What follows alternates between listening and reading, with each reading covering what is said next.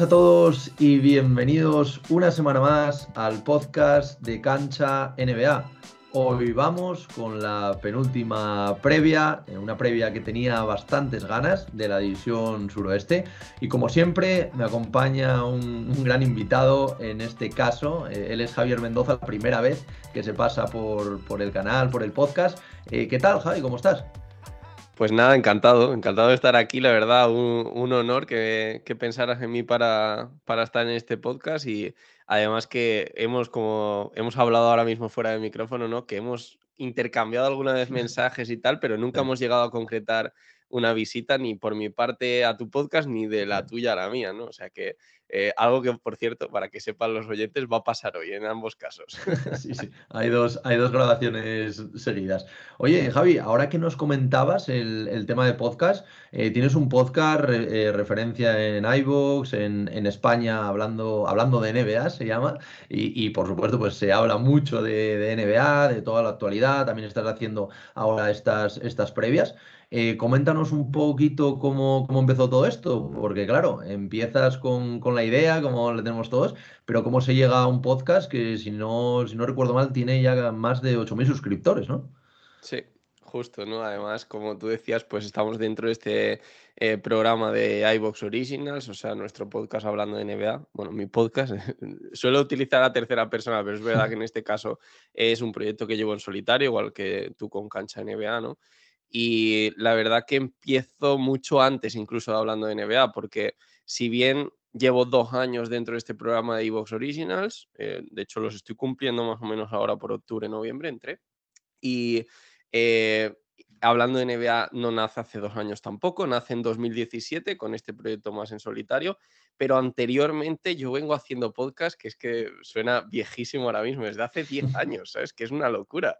Sea, yo empecé haciendo solo triples, que era un, programa de debate que tenía eh, relacionado con una web que yo también tenía, solo triples.com, y ahí es donde empezó un poco toda mi actividad de, baloncesto, con 18 añitos eh, en el tema podcast. Y, ese solo triples pues nacía con, gente de, la web, que además gente que he tenido la suerte de desvirtualizar a todos prácticamente y, la verdad que es una experiencia muy bonita, ¿no? Esa de conocer a alguien por una pasión como es el baloncesto y a partir de ahí ir entablando más conversación, más relación, incluso como digo, llegar a conocernos en persona, pues, mm, por ejemplo, con Dani Martín, que vive en La Rioja, pues eh, he estado allí, él vino a mi despedida de soltero, o sea, hemos tenido una, una relación muy grande, ¿no? Y, luego eh, eso fue evolucionando. De alguna forma es verdad que cada vez era más difícil grabar con estos cinco, con los que hacía solo triples. Entonces ya llegó un punto que dije, mira, voy a mantener solo triples apartado, voy a crear un, un podcast nuevo que fue hablando de NBA, donde inicialmente de hecho era prácticamente programas yo solo, sin invitados ni nada, de 10 minutos, contaba un tema. Recuerdo además perfectamente el primer programa que fue el culebrón de Gordon Hayward cuando estaba para irse eh, de los Utah Jazz y eso. O sea, imagínate cuánto tiempo hace de eso, ¿no? Fue verano de 2017 y, eso precisamente fue como eh, empezó a funcionar, empezó cada vez a coger más tracción, tenía más seguidores, eh, como tú decías, ya somos más de 8.000 en Evox y de ahí nace finalmente el convertir eso en mi punto, en mi feed principal y, por ejemplo, termina ahí absorbido solo triples. Tengo cada mes un podcast con Nacho Losilla de Power Ranking. Tengo cada mes un podcast que este eh, realmente es un proyecto conjunto junto con Alejandro de Back to Back Podcast que se llama Sobremesa NBA y que si lo contamos así como ajeno, pues es el podcast más escuchado de NBA en Evox, tiene pues una media más o menos de 3.500, 4.000 oyentes, que es una locura, ¿no? O sea, cuando pensamos en, oyentes, cuando miro esos, primeros podcasts que empecé con 50 escuchas y dices, ostras, eh, ¿cómo ha evolucionado? Y, y, esto es algo que muchas veces he reflexionado también en ese sobremesa, ¿no? Que no sé si a ti ya te estará pasando al subir los números, pero como que llega un punto que lo hacemos mal de, convertirlo en números, ¿no? De estamos en 500 y buscamos el 550 y es como, tío, que son 500 personas que están pendientes cada semana de lo que tú dices y me parece una pasada, ¿no? Entonces, bueno, creo que a veces eso, que como que se nos va un poco la cabeza entre tantas cifras, igual que las visualizaciones en YouTube y todo eso, y hay que valorar más, ¿no? Todo lo que conseguimos. Sí, al final es un poco lo que, lo que tú dices, ¿no? Que sorprende, aunque sean 50 también, que 50 personas te quieran escuchar a ti, que valoren el invitado, que valoren tu análisis. Luego, estas cosas que, que, yo siempre digo, que al final, pues que te pongan comentarios parece una tontería, pero quieras que no, ya sean positivos o negativos, eso te ayudan a crecer. Y te dicen, oye, pues yo cambiaría este formato. Pues lo, lo tomas en cuenta, cambias. Y yo creo que eso la gente también que no hace podcast no ve también ese trabajo que hay detrás, porque el podcast no es simplemente ahora que tú y yo estamos grabando aquí, es todo lo que nos hemos tenido que preparar, el, en el caso de subirlo a, a, YouTube, pues el tema de editar el vídeo, eh, sacar toda, toda esta información, hablar Y la edición del audio también, que hay gente que se cree que esto, claro. que esto sale directamente, ¿no? Pues no, hay veces que hay que ponerle una edición, hay que añadirle como mínimo esa intro, ese sonido de final que puedas tener. Eh, siempre hay algo de edición porque a veces mi voz puede sonar más fuerte que la tuya o más baja, entonces tengo que intentar modular para que no le pete el oído al oyente. Eh, tiene su trabajo, ¿no? Que a veces se, se minusvalora un poco, pero, pero incluso lo que te digo, ¿no? De no, no perder la perspectiva es algo que estoy intentando metérmelo en la cabeza siempre porque eh, al final son personas, ¿no? Las que hay detrás de cada escucha y, y a veces nos, nos fijamos en eso, ¿no? Ahora en verano siempre bajan un poco las escuchas, ¿no? Y a lo mejor estoy más cerca de las 2.000 que de las 3.000 de media y digo, ostras, tío, tal. Y, y no pienso realmente en, en, que son mil personas que necesito que, que, vuelvan a estar ahí a escuchar, ¿no? Sino, es muy estacional también la NBA a veces. En playoff siempre se coge un pico y tal pero digo que, que, tenemos que ser conscientes, ¿no? Incluso esas 2.000 que están ahí, tío, que cada semana se escuchan lo que, lo que dices y que al final nosotros, pues, eh, esto lo hacemos sobre todo porque nos gusta, ¿no? Y es como, como empezamos. Sin duda, sin duda. Y bueno, eh, Javi, eh, al final, pues como tienes un podcast que se llama Hablando de NBA, hoy vienes aquí a hablar de NBA, ¿no? Y vienes a hablar de, de una conferencia, de una división, perdona, que aunque a priori... Oye, nos pasa esto, Marcos, a todos. Sí, esto sí, sí, a, a, mí me pasa también cada vez que presento una división, digo conferencia. O sea, conferencia, es... sí, sí. Como estás acostumbrado a conferencia este, conferencia oeste, es, Claro. es complicado. No, lo que, lo que decía, que, que sí que es verdad que es una división que a pesar de tener, ahora hablaremos de ello, eh, algún gran equipo como puede ser Dallas, también puede ser los Pelicans este año, que, que, que parece que, que pueden hacer algo, algo bueno. Luego, evidentemente, tenemos a los Memphis Grizzlies, pero parece que por tener a dos equipos como Houston Rockets y sobre todo este año como los San Antonio Spurs, desmerece un poco, pero yo creo que para nada. Yo creo que se puede hablar, ahora hablaremos, empezaremos por, por los Houston Rockets, pero creo que, y antes de empezar, me gustaría preguntarte por, por esta división. ¿Qué te parece? Ah, porque, claro, la comparamos a lo mejor con una división Pacífico y, claro, eh, a nivel de equipos, a nivel de jugadores se queda un poco corta, pero yo creo que es muy interesante. Sí, o la Atlántico, ¿no? Eh, Sí, es otra de, mis favoritas. Eh, al final sí que es verdad que te desluce un poco que haya un equipo que vaya al tanking muy directo, Claro. como podemos ver aquí. Mm, mm, Yo creo que uno y medio, vamos a Sí, analizar luego el otro caso, ¿no? Pero eh, yo creo que los San Antonio Spurs van claramente al tanking y los Houston Rockets cada año van a ir siendo una incógnita. Es verdad que todavía sigue siendo un equipo muy joven y que tiene toda la pinta que van a seguir tanqueando, pero al mismo tiempo empieza a entrar ya esa, en esa dinámica de necesitas empezar a sumar alguna victoria, ¿no? No, no el desastre del año pasado. Pero es que es lo que tú dices, ¿no? Al final tienes un par de equipos malos, pero es verdad que al mismo tiempo tienes tres que son muy competentes. O sea, yo creo que tanto Pelicans como Memphis Grizzlies como Dallas Mavericks son equipos que deben estar luchando por entrar en playoff. Y eso la conferencia oeste siempre ha implicado que tienes una gran división. Es que al final alguien tiene que perder los partidos. Eso es algo también que de vez en cuando perdemos la perspectiva, ¿no? Porque hablamos de la división, bueno, vuelvo a poner el ejemplo Atlántico, ¿no? Porque soy de los Sí. Toronto Raptors, pero eh, mm, también la división Pacífico, eh, es que no confío tanto en los Lakers, ¿no? Pero aunque tengo aquí a la ahí- camiseta de hay Lakers más, hay más Bryant. morbo que otra cosa también, y hablando de los Sí, Clippers. Sí, claro, claro. Eh, eh, y es verdad que hay tres equipos también, ¿no? Suns, Clipper y, y eh, Warriors. esto, Warriors, claro, los campeones, que son muy importantes, ¿no? Y que van a sumar muchas victorias. Lo mismo nos pasa en la división Atlántico. Tenemos a Sixers, a Celtics, a Raptors, a Nets y de regalo a los Knicks, que dentro de esta división parece que son los peores y que hace dos años estaban en playoff. Y prácticamente el bloque es el mismo y encima han añadido a Jalen Branson. Entonces, cuando te pones a pensar en estos contextos, pues dices, claro, es que alguien tiene que perder partidos. Y justo da la casualidad que en esta división hay dos que Hay tiene dos. pinta de que van a perder los partidos. pero para mí una división súper interesante con equipos de League Pass a muerte, que es un concepto que me gusta mucho decir, de, porque eh, Memphis Grizzlies, Dallas Mavericks, New Orleans Pelicans son tres equipos que este año voy a ver mucho seguro, porque te van a divertir y van a ser típico equipo que mm, hoy no han jugado mis Raptors, hoy no han jugado así ningún partidazo. ¿Qué partido me pongo? Pues uno de Pelicans, uno de Grizzlies. El año pasado lo vimos, ¿no? Por ejemplo, con Grizzlies era de los equipos más divertidos de ver. Eh, Maverick, siempre que Luca te la líe, pues también es súper divertido.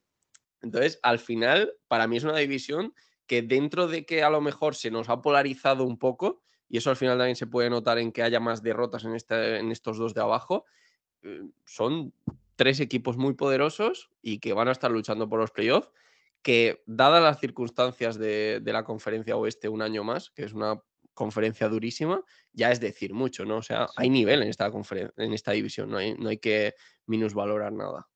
Sin duda, sin duda. Aunque bueno, vamos a empezar por el primer equipo, que es uno de, el de medio tanque, como, como, tú lo, lo, comentabas, como son los Houston Rockets, que es un equipo interesante en cuanto a algunas figuras jóvenes, sobre todo la Jalen Green, también tenemos a Jabari Smith Jr., que es el, el pick 3 de, de este año, eh, tenemos al Peren Sengun, que a mí es un jugador que particularmente me gusta mucho. Como no, pues tenemos por ahí a Usman Garuba también. Tenemos a, a, Kevin Porter Jr.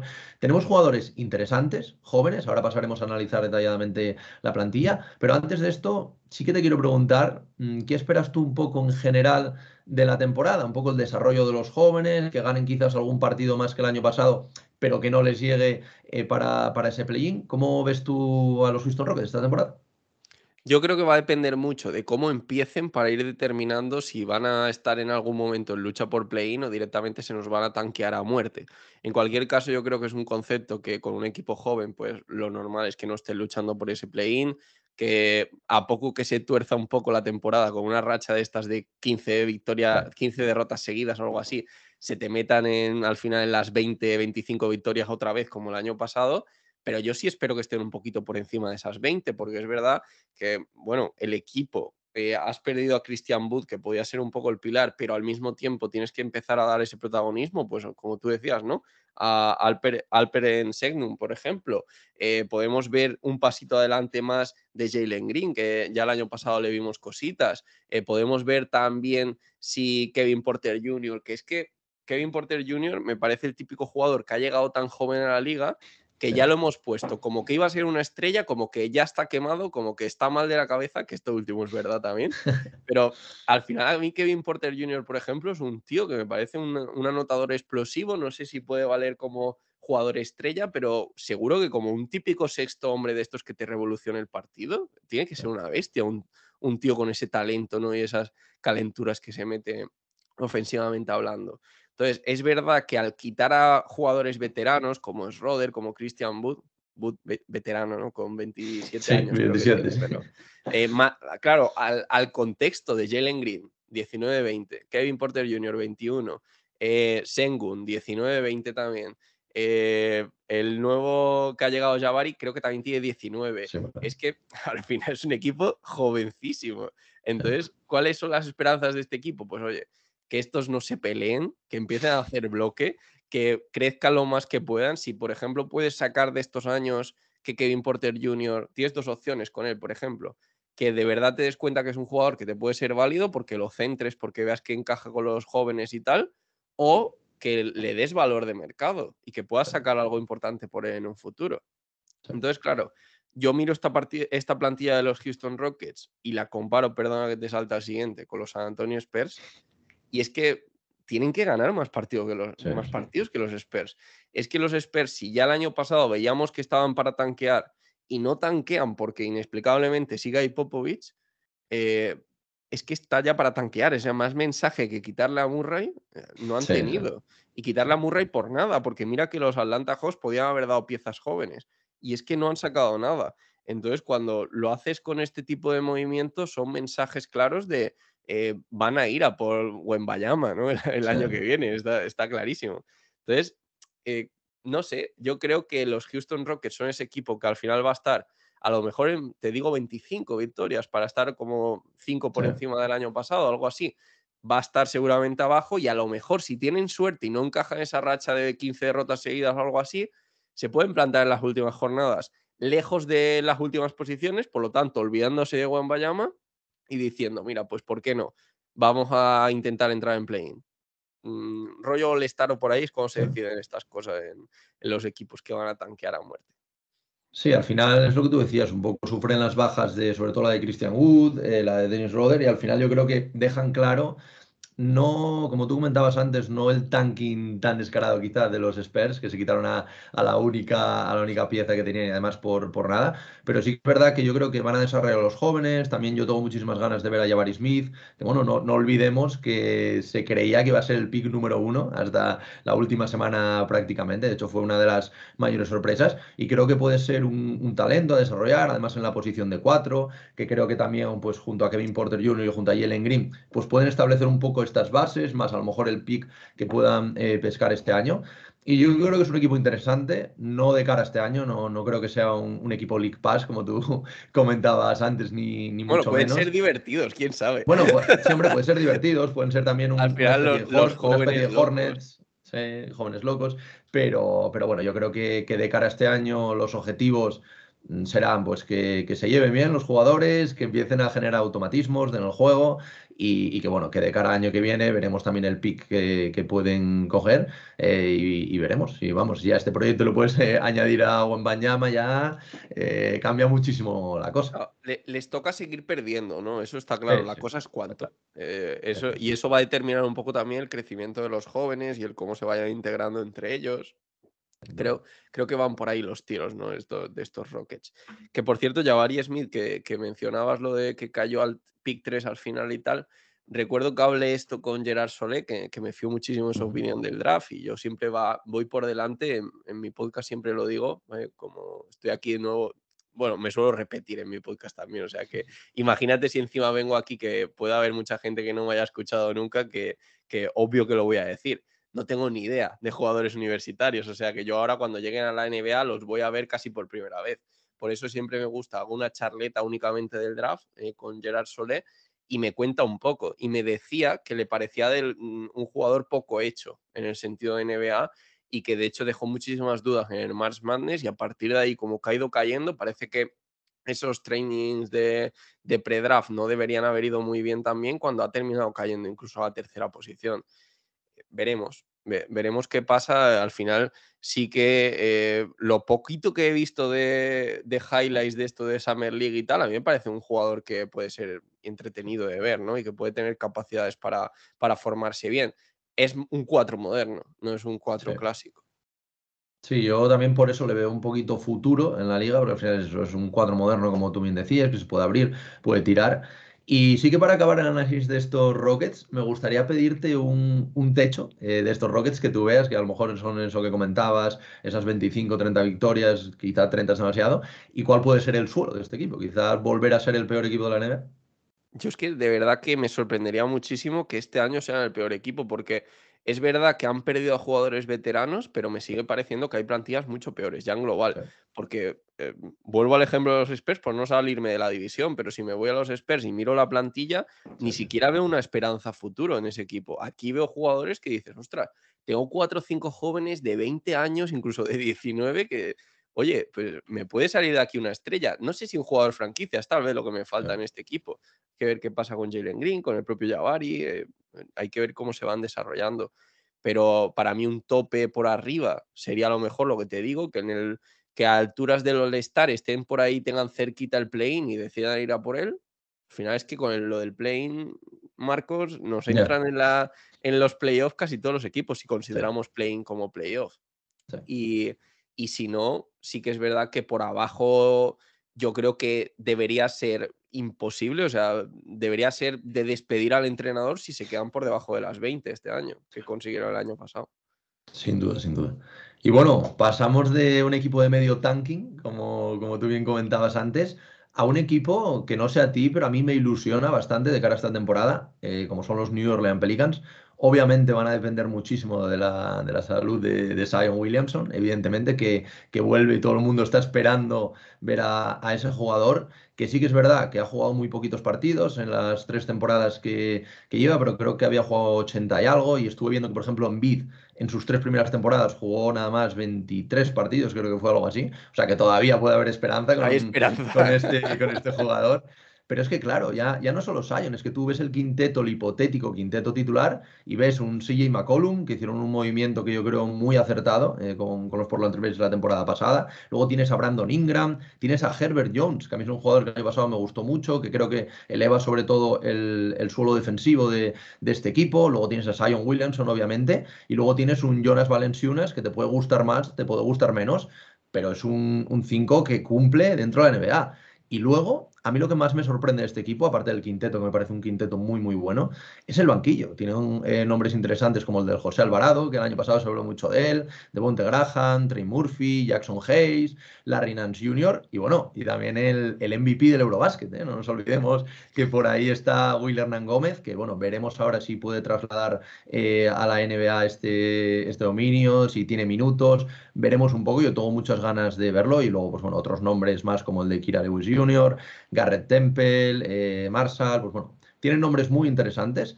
Y antes de empezar a hablar de, estos nombres, ¿qué, ¿qué, opinas tú de estos New Orleans Pelicans? ¿Tienes también este hype como, como el que tengo yo? ¿Cómo, ¿Cómo, lo ves de cara a esta temporada? Hay hype. O sea, es, es imposible no tener hype con un equipo que ya a finales de la temporada pasada acabó bastante bien y que además le añades Zion Williamson si Zion Williamson está sano, parece que ha perdido peso, por lo que tengo más esperanzas de que se pueda mantener sano, y pensamos en que pueda añadirse a lo que vimos a finales del año pasado este Zion, porque realmente en verano no ha pasado mucho en este equipo, ¿no? Estaba mirando un poco altas y bajas y prácticamente la plantilla es la misma, el núcleo importante se mantiene y, la, la, pérdida real se, se, reduce a Tony Snell, que tampoco fue gran protagonista el año pasado y que además solo jugó 15 partidos. Entonces, mm, para mí la plantilla mejora muchísimo, solamente porque estás añadiendo a, a, Zion Williamson. Y ahora, de la salud de Zion Williamson, porque no te voy a decir el nivel. Yo creo que el nivel es lo que tú dices, lo hemos visto 80 partidos, ha sido espectacular. Para mí, la clave es la salud de Zion Williamson para decirte si estos Pelicans se van a apuntar a los playoffs o no. Y, y esa, esa es la clave porque para el play creo que van a estar este año, un poquito de madurez al proyecto ese que vimos a final de año con CJ McCollum y tal. Es un equipo que debe estar sí o sí en el play-in y cualquier otra cosa, te voy diciendo ya ahí el mínimo, cualquier otra cosa que no sea play-in eh, debería ser lo mismo, ¿no? Eh, reconstruir algo ahí, cambiar cosas porque algo no funciona. Y si encima Zion Williamson está sano y le vemos toda la temporada, eh, oye, este, este, equipo tiene que apuntar a, a conseguir el playoff ya sea a través del play-in o, no, pero tiene que estar en la ronda final de playoffs, ¿no? En la primera ronda. Y dicho esto, para mí la gran incógnita que plantea ese esquema de que Zion Williamson esté sano y que estén todos bien es quién va a reducir los tiros aquí. Porque Zion, vamos a asumir que si vuelve va a estar entre 15 y 20 tiros seguro y probablemente más cerca de los 20 que de los 15. Entonces yo miraba un poco lo que pasaba el año pasado en este equipo y tienes por ahí rondando los 20 a CJ McCollum y Brandon Ingram. Tienes a Jonas Valanciunas con 13, que además son casi todos en la primera parte, porque conocemos a Valanciunas. Eh, luego, Nike, eh, Alexander Walker también eh, se fue a 13 el año pasado, de Bonte Graham a 11, y se tiene que tirar el tío sus 8 triples por partido fácil. Entonces, eh, te pones a mirar un poco la plantilla y dices, ostras, tienes que rascarle tantísimo. Y ya no te digo si Billy Hernández, por ejemplo, empieza a entrar también en la rotación con algo de protagonismo, que en verano le hemos visto en la Summer League jugando bien. Eh, si te pones a, mirar todo, ¿no? Larry Nance Jr. tendrá que ir sumando también protagonismo, que el año pasado llegó, eh, jugó muy poquito, ¿no? Eh, no sé, incluso si José Alvarado también podrá mantener sus minutos al final, para mí la gran incógnita es esa, ¿quién va a ceder los minutos, ah, perdón, los tiros? Y, si eso va, va, a generar alguna crispación en el vestuario, porque recordemos que Zion Williamson al final no, bueno, no, no diría que no tiene un fit, pero no es tan fit con, con Brandon Ingram. Y Brandon Ingram, yo creo que tiene el concepto y que por eso también se fue de los Lakers de que tiene que ser la estrella del equipo no creo que Brandon Ingram tenga en su cabeza de decir que es mejor que Zion Williamson eh, sano, ¿no? Pero realmente sí que ha hecho méritos para ser All-Star prácticamente. Sus dos temporadas en los Pelicans han sido, o tres ya, han sido realmente buenas. Eh, lo hemos visto como un líder ofensivo, lo hemos visto como un jugador que, que realmente era muy necesario. El año pasado es verdad que creo que bajó algo sus números con respecto a los años anteriores. Eh, pero Brandon Ingram, aunque también lleva ya la tira de años en la liga, tiene 25 ahora, está todavía en crecimiento. Mm, para mí, casi Marcos, la gran duda de este equipo es cuando vuelva Zion, si las cosas van bien y tiene salud y tal, yo estaría atento a la fecha límite de traspasos por si hay un movimiento ahí. Y para mí, el gran candidato a moverse sería Brandon Ingram por intentar agitar el árbol, encontrarle un fit más adecuado a Zion y ya veríamos también en ese momento qué significa un fit más, más adecuado, ¿no? Más allá de que encaje con Zion, también qué problemas tuvieran los Pelicans, pues si, por ejemplo, yo que sé, me lo invento, necesitarán defensa o necesitarán triple o lo que sea, y en base a eso buscar. Y con una moneda de cambio como Brandon Ingram es que puedes salir a buscar de verdad. No, sin duda, sin duda. Yo creo que al final es un, equipo que el gran movimiento, yo creo que lo hizo la temporada pasada, porque era un equipo que se quedaba ahí como luchando por el play-in, pero zona baja. Y ya con el movimiento de añadir a CJ McCollum, que sí que es verdad que pierdes a nombres importantes como Nikkei Alexander Walker, Josh Hart, Satoransky, Lozada, creo que también había entrado, eh, creo que luego era una primera ronda y dos segundas o algo así. Pero es que al final es lo que tenías que hacer. Al final tienes una estrella como Sion Williamson que ya estaba un poco coqueteando incluso con los New York Knicks, parecía que no estaba muy a gusto, que quería ganar, y hicieron el movimiento que tenían que hacer. También estoy de acuerdo contigo, a mí la verdad que Brandon Ingram es un jugador que siempre me ha gustado. Creo que todavía no ha acabado de explotar, no sé si va a explotar, porque al final ya es lo que tú comentabas, tiene 25 años, sigue siendo joven, entre comillas, para dentro de la NBA. Pero claro, veremos ese, factor que, que, tú antes decías de si él quiere ser la estrella. Aquí, evidentemente, si está con Sion, no va a ser la estrella. Entonces, esto puede ser un problema. Y luego, por, por complementar un poco en cuanto a Perdona, Marcos, que es que he, nombrado antes a Nick, Nick Alexander. Sí, bueno, que, estaba en el, año pasado, claro. Claro, porque no lo he visto en las altas y bajas y, me he liado, pero claro, es que de hecho yo decía, ¿dónde entran los tiros de Zion Williams? Yo, yo estaba mirando lo, lo, del año pasado y digo, es que es verdad que tiran muchísimo esta gente, ¿no? Claro, me salía Nickel con los 13 que tiró en su etapa, más los 19 de CJ McCollum cuando llegó. Ahí, va, a tener, ahí va a tener 13 para él. ya, me encajan las cosas. sí, sí, sí. No, que, que, como decía, que sí que es verdad que es un equipo que, mm, que en esta temporada baja pues no, no, ha apostado por ningún gran movimiento. Lo único, Dyson Daniels, que, que, es el pick número 11, que a mí me parece interesante y, he escuchado que, que puede tener un, un, buen fit, pero bueno, al final no deja de ser un novato que van a querer desarrollar, que va a tener eh, algunos minutos, pero bueno, eh, al final va a ser este quinteto, va a ser la rotación que comentábamos un poquito antes. Eh, tengo ganas de ver si al final eh, Billy Hernán Gómez, que como tú comentabas, está haciéndolo muy bien también ahora en los partidos de, pretemporada, si puede tener algún minuto. Pero al final, es que es lo que tú decías al principio, la salud de Sion va a marcar el techo, el suelo de este equipo. evidentemente, porque sí que es verdad que sin Sion también tienen un equipo, oye, pues que puedes hacer cosas, pero claro, ya no, no está a ese nivel porque recordemos que es lo que tú decías antes, 87 partidos lleva, pero es que vi, vi que lleva una media de, creo que son casi, o sea, la media suya de todos los partidos son como 27 puntos o algo así, o sea que, es una, o sea que es, una, es, una, auténtica barbaridad y era mítico jugador que tú lo estabas viendo, eh, metía todo de dos, te parecía que no llevaba puntos, pero de repente llevaba 20, 10. Y dices tú, pero ¿cómo mete este tío 20 puntos y, y, y cogió 10 rebotes? Es imposible. Pero claro, era, era un dominio. Entonces yo, yo la verdad que tengo muchas ganas de ver al equipo, no solo por Sion, también eh, evidentemente, pero creo que tiene muchos alicientes para ser, como tú decías antes, un, equipo de, de, League Pass.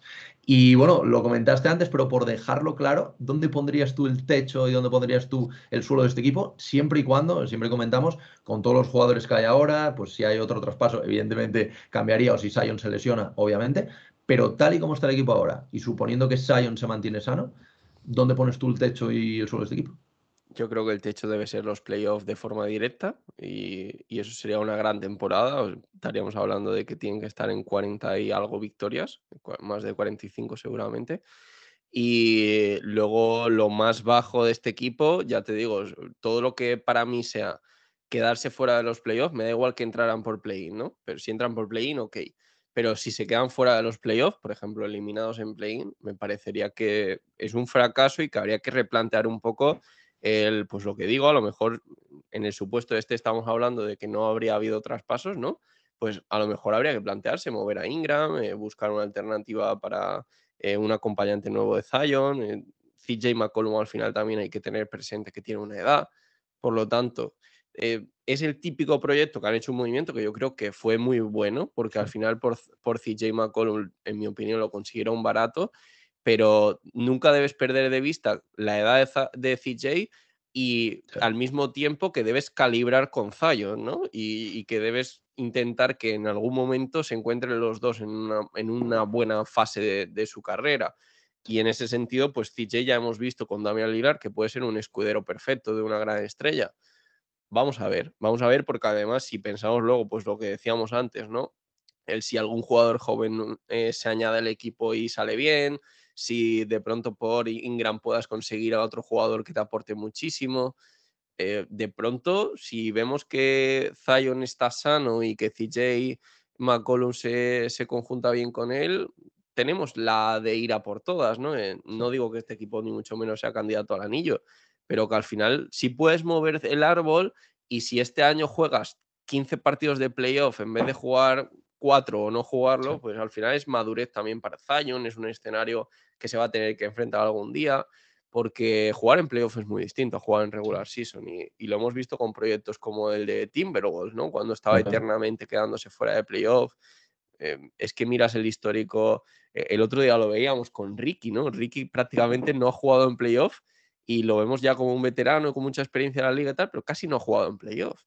Entonces, claro, el concepto de añadir a un jugador como Kyle Lowry, por ejemplo, para jugarse unas finales de la NBA no es el mismo que Ricky.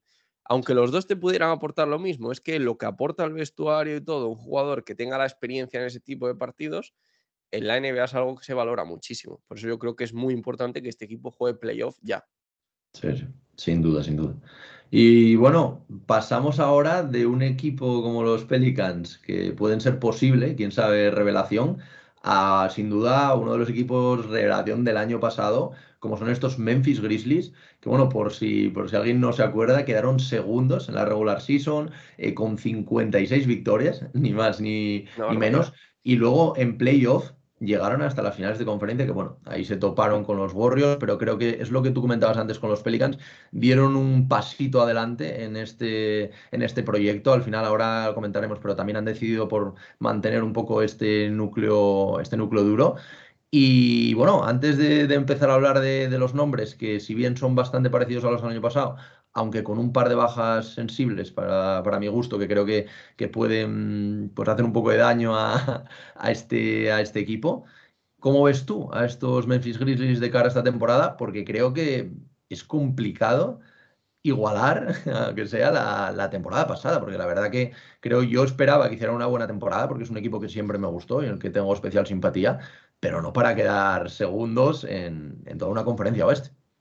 Nada, es, una locura. O sea, lo que hicieron el año pasado, 56 victorias, más, más allá de la posición o de que luego fueran eliminados en semifinales por, el campeón de, la NBA, eh, para mí lo que hay que destacar son las 56 victorias en regular season de un equipo súper joven, con un futuro tremendo y que además, eh, esto me gusta destacarlo, que es muy divertido de ver, ¿no? Al final, por ejemplo, lo hemos visto con Jamoran, que han visto que ante las lesiones de Zion podía ser buena convertirlo un poco en imagen de la liga. Este año ha subido muchísimo sus reproducciones en esta estadística inútil que le gusta sacar a la NBA de, siempre gana carry en reproducciones y luego viene ya el jugador como nuevo, en este caso ha sido Jamoran este año. Y la verdad que yo miro la plantilla y digo, ostras, es que son insultantemente jóvenes, ¿no? Ves a las dos un poco estrellas del equipo que podrían ser eh, Jaren Jackson Jr. y Jamoran, tienen 23 años recién cumplidos, pero es que te vas a jugadores que en teoría son como los más veteranos y, no existen. Es que eh, al final tienes a Desmond Bain también que ha tenido una explosión brutal con 24 años. Eh, Tienes a. Eh, bueno, Santi Aldama no sabemos qué va a pasar con él, ¿no? Porque este año ha dado un pasito adelante en, verano y no sabemos si va a poder aprovechar la baja de Jaren Jackson Jr. para sacar minutos o si se nos va a dar a Brandon Clerk, que tú te crees que es el veterano del equipo y tiene 26 años. Y, es un poco lo que te digo, al final el, veterano veterano de este equipo es Steven Adams, que inicialmente fue un movimiento que a todos nos pilló de sorpresa porque Valanciunas parecía que funcionaba bien y Steven Adams ha funcionado mejor, con números peores, pero ha funcionado mejor. Y, luego en general lo que te digo, ¿no? Que eh, una plantilla tan joven que ya el año pasado se, se la saca de esa forma, 56 victorias, semis de conferencia, luchándole de tú a tú al campeón. Fue una de las series más difíciles que tuvieron los Warriors. Y a mí me da la sensación de que va a ser difícil que no decepcionen. Me podría recordar un poco a esos Atlanta Hawks, ¿no? Que de pronto el año pasado decepcionaron a todo el mundo cuando parecía que era imposible porque eran un bloque joven que encima añadía veteranos, que un año más de los jóvenes, encima ya el año pasado ya ganaban mucho, este año va a ser brutal y al final decepción. Tuvieron una segunda parte de temporada mejor, pero fue una decepción para mí. Y claro, yo veo estos Memphis Grizzlies y digo, mm, tienen que estar en torno a las 50 victorias, pero es que ya aún así van a estar por debajo de lo del año pasado porque no tuvo sentido. Pero al mismo tiempo, no sé si a ti te pasa, que yo todos los años me parece que han pillado ya el máximo y que no puede haber más y de pronto hay más. ¿no? Y claro, y te aparece un jugador que de pronto el año pasado no estaba aportando y ahora es una estrella. Y, eso lo hemos visto, por ejemplo, con Desmond Bain, que pase de su año rookie de 9 puntos al sophomore en 18 es una locura. Eh, lo de Jaren Jackson Jr., por ejemplo, fue distinto porque realmente lo, vimos que eh, el tema de la lesión era lo que nos daba dudas sobre él, ¿no? Pero al final hemos visto que ha vuelto espectacular de todos modos. Por lo tanto, eh, Jaren Jackson Jr. yo creo que debe ser de nuevo, a ver, la lesión está de nuevo, que, parece que puede perderse eh, fácilmente hasta noviembre, diciembre, más, más diciembre que noviembre. Mm, a ver cómo vuelve otra vez con la lesión y si, y si tiene suerte y tiene un año sano como el año pasado. Pero al final, que lo que digo, ¿no? Que si de pronto te aparece otro chavalillo de estos que te empieza a sacar minutos, no sé si puede ser en la siguiente explosión Zaire Williams, por ejemplo, o Santi Aldama, ojalá. Es que eh, tienen demasiada juventud y poco que perder en este equipo. Ya cuando empiezas a sumar victorias así desde tan joven, también se crea una dinámica positiva muy buena en el equipo. Sí, sin duda, sin duda. Lo que pasa que a mí sí que es verdad que, a ver, hay varias incógnitas aquí. Una, eh, que evidentemente superar la temporada pasada es muy complicado, aunque como tú bien apuntabas, siempre lo hacen, pero en, eh, esta ocasión en particular es muy complicado. Sería una locura, sería, el mejor equipo de la NBA. Eso es, eso es. Y luego también yo creo que hay dos bajas sensibles, como la de Cale Anderson y la de Anthony Melton, que son jugadores que, claro, no es un Jamoran, no es un Jaren Jackson Jr., que llaman tanto la atención, pero son jugadores para mí básicos dentro del equipo. Yo la verdad que mm, tenían varios picks, de hecho creo que cogieron como 5 o 6 picks en, en, este, en este draft, una, una, absoluta barbaridad, creo que tienen como 5 novatos o, algo así. 5 rookies. Cinco, Eso, eso es que, que vamos, es, o sea, es una, una, auténtica barbaridad para un equipo de, de la NBA.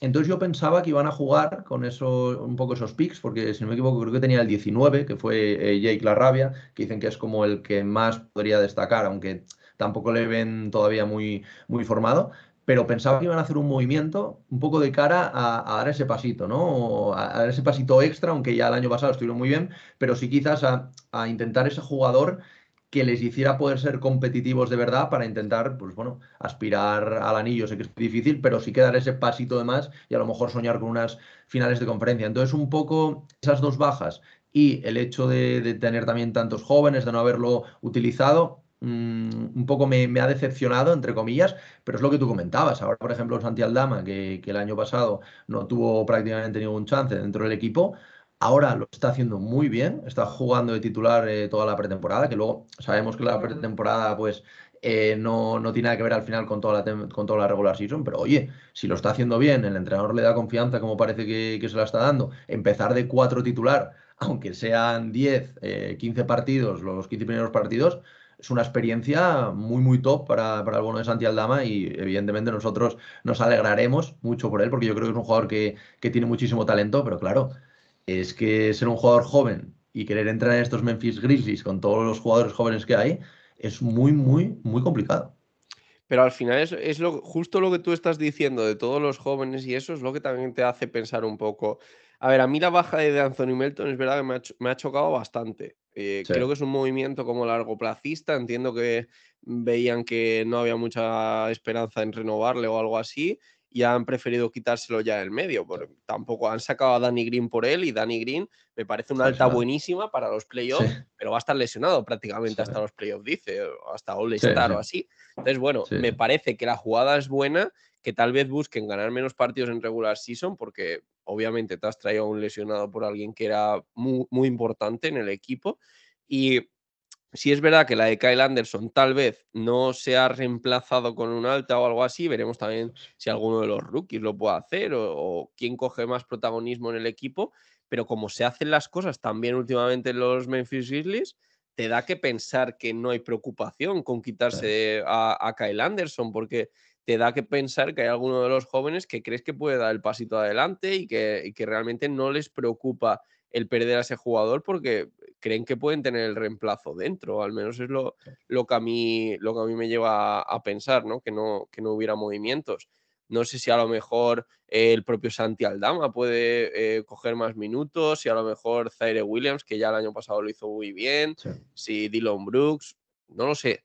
Eh, el tema es que al final cuando tú ves esta plantilla y ves que se han hecho tan bien las cosas con los jóvenes, que es insultantemente joven y aún así gana, para mí eh, mucha esperanza y, sobre todo mucha confianza, incluso en movimientos que teóricamente, digo, ¿no? Puede ser un poco. Anthony Melton al final era jovencísimo también, da igual. Pero Kyle Anderson podía ser el otro veterano de la plantilla junto con Steven Adams. Pero claro, es lo que digo, si al final lo haces con esa idea también de traerte a Danny Green, que te abra el campo en los playoffs, que te aporte esa defensa exterior, eh, pues lo mismo hasta les sale bien. Te, llega Danny Green en, después del All-Star, te llega fresco a los playoffs y se te integra bien en el equipo y es un movimiento clave para que estos Grizzlies eh, puedan dar un pasito adelante también en playoff. Sí, sin duda, sin duda. Y bueno, eh, ya para, cerrar el capítulo de, los de Memphis, eh, ¿dónde pones el techo y dónde pones el suelo de, este equipo? El techo está, está complicado, sería un pasito más, ¿no? Bueno, es que el techo para mí, si, si consiguen hacerlo del año pasado, ya está bien, ¿no? Teniendo en cuenta que es un equipo joven. Eh, irse a las 56 victorias sería una locura. Y que queden eliminados en semis de conferencia, pues es verdad que te acaba chocando porque eh, con respecto al año pasado significa que has perdido con el factor cancha a favor, pero eh, es lo que hay. O sea, tienes que asumir que cuando estás en esta situación, lo mismo que hablábamos antes de los Pelicans, ¿no? Vas, tienes que asumir que en playoff va a haber equipos que están más hechos para playoff y que por tanto puedes estar abierto a perder esas, eliminatorias a siete contra equipos más veteranos y, en definitiva más hechos. Entonces, para mí un tope sería igualarlo del año pasado, ya estaría súper bien y, sería como un más uno en la evolución de este equipo. Por al final está bien la confirmación, ¿no? Y luego, pues negativo, pues podríamos decir por abajo que, yo que sé, que tuvieran que entrar en los playoffs a través del play-in o algo así para mí que se quedaran fuera de los playoffs debería estar totalmente descartado. Sí, sin duda, sin duda. Qué verdad bueno, ahora... lo de Jaren Jackson Jr. ¿eh? Sí, lo de Jaren Jackson es... Sí, porque decían que, que volvía en diciembre, pero, pero bueno, veremos. a mí es un jugador que me gusta mucho y la verdad que el, tema de las lesiones.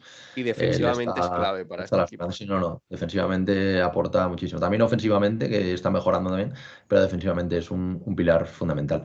Y bueno, en esta montaña rusa, un poco que, que, es este episodio, ahora volvemos otra vez a bajar y vamos a, yo creo que el punto más bajo de la división seguro, no sé si incluso de, de toda la NBA como son estos San Antonio Spurs, que es un equipo que tú también lo comentábamos un poquito, un poquito antes, es un equipo que no recuerdo habiendo hecho tanking, de hecho el año pasado eh, parecía que, nada, que ya era un año que no iban a ganar eh, casi nada y al final se metieron ahí en el play-in, no sé cómo Greg Popovich en su temporada 26, que esta es la, 27, se arregló para, obrar ese milagro.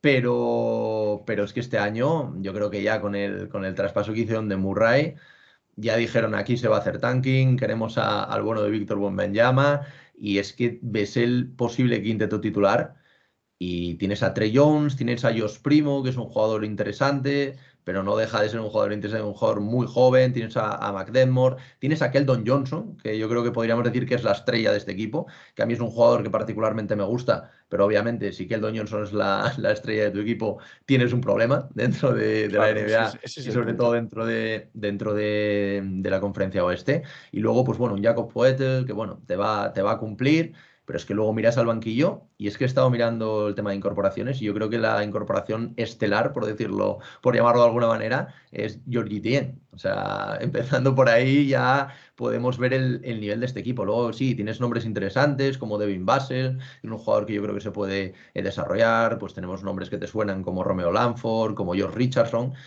pero al final yo creo que es un equipo que está hecho para el tanking, evidentemente, pero a mí también me preocupa porque eh, al final, si consigues, si haces tanking y consigues a Víctor llama ojo, porque tienes un jugador generacional que a partir de ahí puedes construir, pero claro, es que... Lo van a hacer perder los primeros años, está claro. No, no, está, está claro. Y es que ahí me deja muchas dudas porque al final sí, tienes un, un pick número 9, que es Jeremy Sohan, que hablan muy bien de él, aunque todavía dicen que está bastante verde pero es que este equipo, para mí, sinceramente, y después de haber analizado todos los equipos, yo te diría que sin duda es la peor eh, plantilla, el peor roster de toda la NBA. Sí, sí, sí. No, no, no me voy a parar mucho más por no repetirme todo lo que he dicho antes en las comparaciones con Rockets, ¿no? Pero al final creo, creo que es el mejor ejemplo, ya que está dentro del episodio, me he explicado con los Rockets.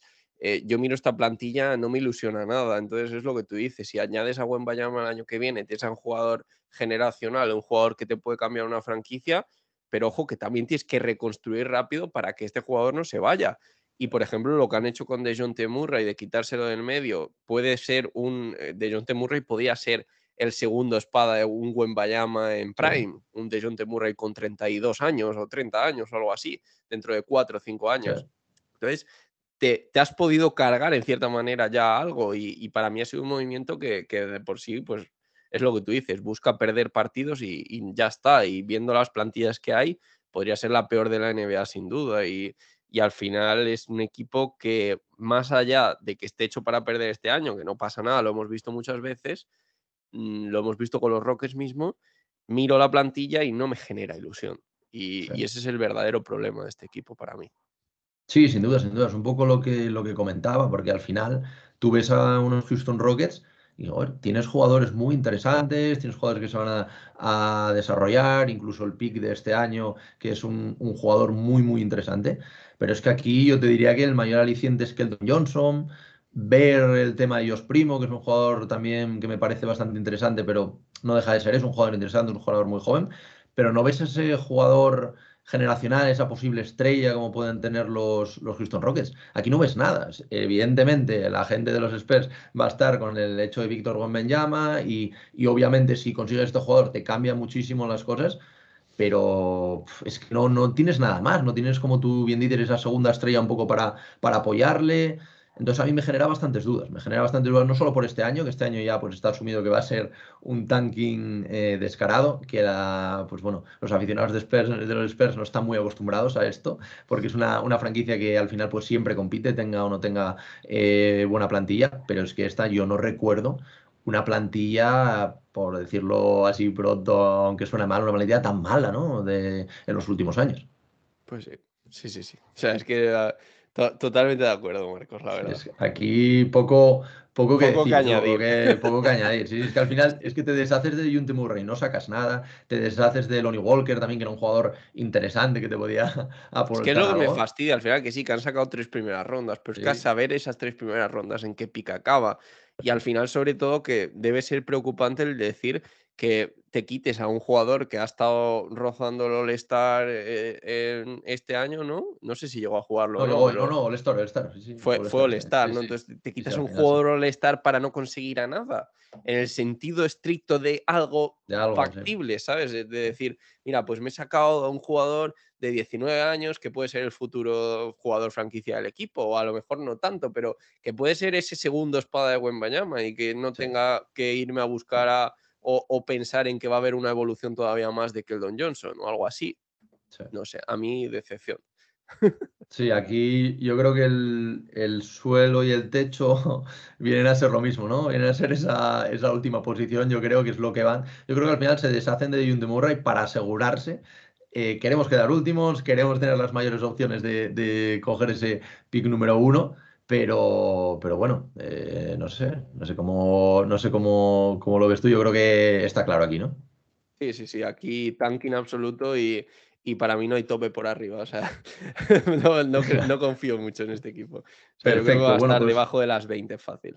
Sí, sin duda. Bueno, pues eh, ya para, para, ir terminando, vamos con el, con el último equipo, quizás el más atractivo. Yo creo que también eh, muchos oyentes estarán esperándole, como son los Dallas Mavericks que el año pasado hicieron una temporada fantástica, también sobre todo en, en playoffs, plantándose esas finales de conferencia. Creo que mucho que ver tuvo el tema de, Jason Kidd, que yo creo que también a nivel defensivo aportó muchísimo a este equipo. Y es un equipo que ha hecho movimientos interesantes, sobre todo ha sonado mucho el de Christian Wood y también el de Jabal McGee, que ha sonado poco, pero por los 5 millones que, le pagan, yo creo que es un jugador, eh, lo que tú comentabas antes con Kyle Lowry, que tiene mucha experiencia también en, en temas de, de playoff y que puede aportar bastante. Y evidentemente, pues todo esto comandado por un Luka Doncic que lo esperamos eh, a un nivel MVP como, como siempre. ¿Cómo ves tú a estos Dallas Mavericks? Eh, para empezar, el tema de Jabal McGee es un tema que yo tenía presente en el sentido de es un jugador que siempre me ha gustado y que por tanto pues tenía presente que llegaba, pero me dio todavía más hype en el sentido de cuando hablé con Nacho Losilla con respecto a sus Suns, cómo me destacó lo dolorosa que era la baja de Jabal McGee para sus Suns. Entonces, dicho esto, yo creo que también, unido a Christian Wood, por, supuesto, estamos hablando de que han reforzado la zona que seguramente tenían más débil el año pasado y era esa zona más mm, donde más le atacaban y, más daño le hacían también a los Dallas Mavericks, que era la zona de pivot.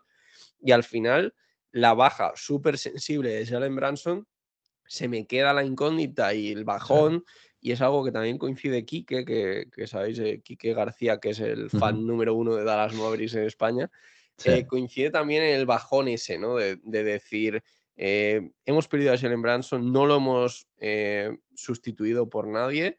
Al final ni siquiera ha llegado ese, el esloveno, Goran Dragic, tampoco ha llegado. se te queda ahí un poco el cuerpo raro de decir, oye, es que Luka Doncic al final, pues ha perdido ese compañero de, locuras que podía tener. Es verdad que Christian Wood me parece un fichajazo, que Jabal Magui también puede aportar. No sé si alguno de los dos va a entrar finalmente de, titular o no, si, porque también hablaban, por ejemplo, de que Christian Wood podía tener un papel de hombre. hombre. Eh, si pienso en la plantilla, lo que vi el año pasado, oye, si a lo mejor recupera una, una versión válida de Bertans, si Spencer Dinwiddie mantiene el nivel del año pasado y recupera incluso su mejor nivel de los Brooklyn Nets, si Luca Donchi físicamente se mantiene fino, y nunca mejor dicho. Y al final, pues bueno, eh, dentro de todo este concepto, el problema de los Dallas Mavericks es que parece que con el tema de, de Jalen Branson han dado un paso atrás, porque han perdido un jugador joven que el año pasado demostró que podía echarse el equipo a la espalda incluso cuando Luca Doncic no estuviera bien. Y eso es lo que yo creo que hay que destacar de estos Dallas Mavericks. Eh, pasaron página con Porzingis y creo que fue una decisión difícil de tomar, pero que terminaron tomando ya por, por la, la, complicada relación que empezaban a tener Luka Doncic y él. Y al final, cuando miras la plantilla, a este equipo le falta algo. Incluso las 52 victorias del año pasado me parece que van a ser casi imposibles de repetir este año. Eh, si me pongo a pensar en el futuro de este equipo, una vez que han perdido a Jalen Branson y que los fichajes nuevos, pues tampoco hay ninguna ahí una esperanza joven ni nada de eso, no sé cómo lo van a hacer. Tendrán que mover algún momento el árbol y conseguir algún jugador joven o algo así, porque este equipo y con Luka Doncic ya en el momento en el que estamos no va a tanquear, pero necesitan algo. E, este equipo tal y como está, pueden seguir esperando, tienen si no recuerdo mal, no era el próximo verano. Sí, creo que es el próximo verano cuando tienen espacio salarial para firmar casi dos máximos si se mueven bien. Y ahí es donde tienen que ir a por todas. Y por ahí también pasa que este año los Dallas Mavericks no vayan a ser un equipo malo, porque si tú de pronto empiezas a perder o, o Luka Doncic se te pone fofito y no está al nivel MVP y tal, No, pero es verdad, ¿no? O sea, siempre tenemos la dinámica esta de, llamar gordo a Luca Doncic y creo que es algo que también eh, a veces nos pasamos, ¿no? Pero al mismo tiempo creo que tenemos que tener presente que, por ejemplo, si Luca Doncic lucha este año por el MVP, más allá de lo que consiga Dallas Mavericks, que obviamente si lucha por el MVP va a ser que va a estar hay muchas victorias o 50 incluso. Eh, si lo hace de esa forma, probablemente los Dallas Mavericks puedan ir al verano a convencer a alguna superestrella de que se una a Luka Doncic. Si este año vemos un Luka Doncic que da un pasito atrás, que es titubeante, que eh, tiene alguna lesión, yo qué sé, ojalá que no toco madera, pero si sucede alguna de esas cosas, va a hacer que esos dos máximos incluso que pueda tener el próximo verano, perdonadme si no es el próximo y es dentro de dos, ¿eh? Sí, sí, sí, la cosa. Eh, si, si todo eso no se encaja bien, eh, cuando Mark Cuban vaya en verano con su saquito de dinero, no va a ser lo mismo. No, es lo mismo ir con un jugador que es MVP de la NBA y un equipo que ha jugado playoff que ir con un equipo que parece que está defenestrado y que Luka Doncic parece que ha ido a menos. Sí, sin duda, es que es lo, es lo, que tú dices, justo refuerzan la posición que necesitaban, que era Pido, pero claro, se te va y encima un jugador clave, no por lo Quieres a Branson, que era como la esperanza, ¿no? Claro, es la esperanza y además es ese, eh, puedo, hago descansar a Luca para que Luca esté fino en los momentos decisivos, entonces claro, ahora no hay nadie, es verdad que tienes a nombres como Spencer Dinwiddie, pero no es lo mismo. O sea, ese un que, que, todos conocíamos, yo creo que es muy complicado que, lo volvamos a ver. Y sí que me gustaría, antes de acabar, destacar el tema de Tim Hardaway Jr., que creo que puede ser importante, que vuelve después de, la lesión, luego jugadores como Reggie Bulo, como Dorian Finney-Smith, pero sí que es verdad que a mí la marcha de Jalen Branson creo que hace mucho daño. Yo también espero que, se muevan, porque al final es lo que tú comentabas, este es un equipo que, mm, si el año pasado hicieron finales de conferencia, a Luka Doncic no le va a valer algo menos que eso, y es un oeste muy reforzado, con, con equipos muy, muy buenos. Entonces, pues bueno, ya, ya aprovecho y, para... Y el año pasado yo creo que se pasaron ¿eh? eh sí, sí, sí, pero yo creo que el año pasado eh, superaron expectativas en, playoff, ¿no? ¿Quién iba a decir que se iban a cargar a los Phoenix Suns y que iban a plantarse en las finales de conferencia?